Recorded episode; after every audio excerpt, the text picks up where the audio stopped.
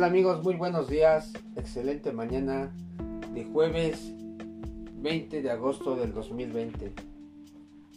Continuamos leyendo el libro del doctor Napoleón Hill, Piense y hágase rico. Un libro para estudiar. En el quinto paso hacia la riqueza, la imaginación. Todas las pausas que necesitas en la vida las tiene su imaginación la imaginación es el taller de su cabeza y puede convertir la energía en su mente, logros y riqueza. La imaginación es el taller donde se plasman todos los planes creados por el hombre. Al impulso, al deseo, se les da forma, perfil y acción mediante la ayuda de la facultad imaginativa de la mente. Se ha dicho que el hombre es capaz de crear cualquier cosa que pueda imaginar, mediante la ayuda de su facultad imaginativa el hombre ha descubierto y dominado más fuerzas de la naturaleza durante los últimos 50 años que durante la historia de todo el género humano. Ha conquistado el espacio aéreo tan cabalmente que los pájaros resultan pobres competidores.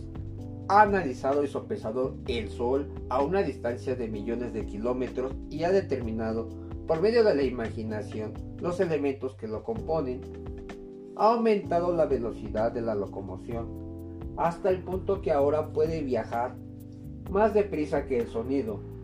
La única limitación del hombre en su facultad de razonamiento es el grado de desarrollo de su imaginación y el uso que tenga de ella.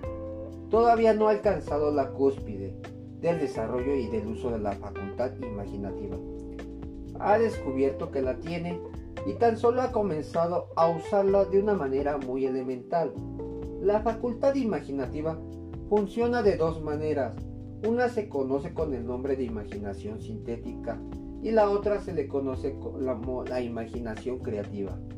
La imaginación sintética, por medio de esta facultad, uno puede compaginar viejos conceptos, ideas o planes en nuevas combinaciones esta facultad no crea.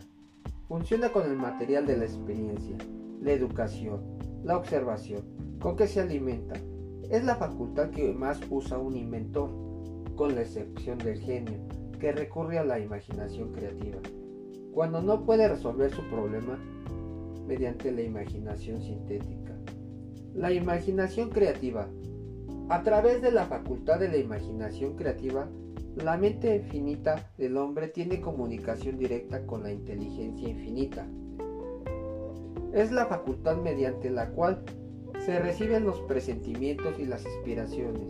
Por medio de esta facultad, un individuo puede sintonizarse o comunicarse con el subconsciente de otros hombres.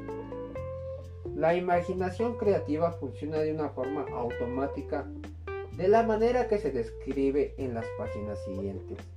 Esta facultad funciona solo cuando la mente consciente está trabajando a un ritmo extremadamente rápido, como por ejemplo cuando es estimulada por medio de la emoción de un deseo intenso. La facultad creativa se vuelve más despierta con el desarrollo que adquiere a través del uso. los grandes líderes de los negocios, la industria, las finanzas y los grandes artistas, músicos, poetas y escritores han llegado al lugar de que ahora ocupan porque han desarrollado la facultad de la imaginación creativa. Tanto la imaginación creativa como la sintética se agudiza cada vez más por el uso, de la misma forma que lo hace cualquier músculo u órgano del cuerpo.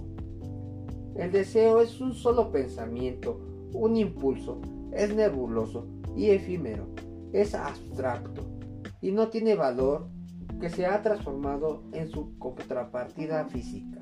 Y si bien la imaginación sintética es la que más estarás usando con más frecuencia en el proceso de transformación del impulso del deseo en dinero, usted debe de tener presente el hecho de que puede afrontar circunstancias, situaciones que exijan el empleo de la imaginación creativa.